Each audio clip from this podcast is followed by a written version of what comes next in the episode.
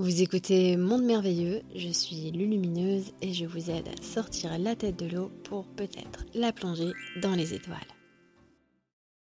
J'ai plein de superbes idées mais je n'arrive jamais à les concrétiser. Je me sens toujours fatiguée pour les mettre en œuvre.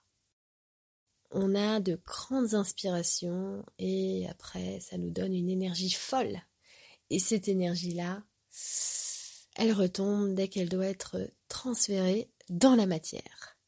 C'est un, problème récurrent. C'est en fait une balance à trouver entre son féminin et son masculin sacré, entre l'impulsion que l'on reçoit, cette énergie-là qui vient nous féconder.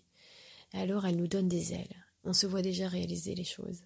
Mais après, pour prendre cette énergie et la mettre dans la matière, parfois on se sent bloqué, freiné, parce qu'en effet, c'est prendre une énergie euh, qui est dans un monde où tout est possible et l'amener sur un plan où il y a des limitations, il y a de la matière, il y a de la densité, il y a des limites.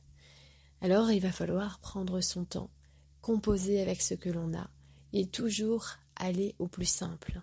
On prend toujours cette essence-là, elle nous nourrit et on va essayer de l'infuser dans la matière par rapport à ce qui est disponible par rapport à ce qu'il nous est possible de faire, par rapport aux premiers pas qu'on peut réaliser, sans développer tout un tas d'attentes et surtout sans rentrer dans une impatience, c'est-à-dire un manque de paix intérieure qui va troubler finalement l'essence même de l'énergie qu'on voulait infuser, créer, transcender et manifester dans la matière.